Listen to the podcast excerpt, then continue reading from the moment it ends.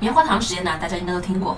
给孩子一块棉花糖，并告诉孩子，如果能忍住十五分钟不吃，就会奖励给孩子另外一块棉花糖。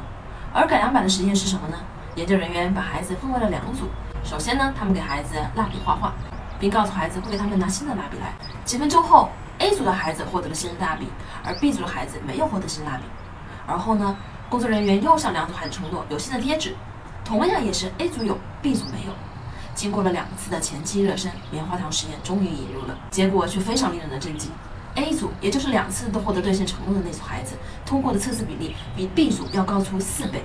看完了这个实验，没想到环境对于孩子自控力的影响有如此之大。当孩子在信守承诺的环境里，他就更愿意进行自控；而如果他所在的环境是出尔反尔的，孩子就会明白，现在把棉花糖吃掉才是最保险的，自然就不会有自控力。孩子所处的环境中，父母和家人是最主要的因素。很多时候，父母为了让孩子做某件事而随口和孩子许诺，吃完饭就给你看电视，把这个作业写完了就给你买冰淇淋。有的父母因为太忙，都忘记了许下的诺言，没有履行。可是长期以来，口头承诺就会让孩子明白，把棉花糖先吃了才是最稳妥的。长此以往，会影响孩子对周围人和环境充满不信任感，影响他们决策。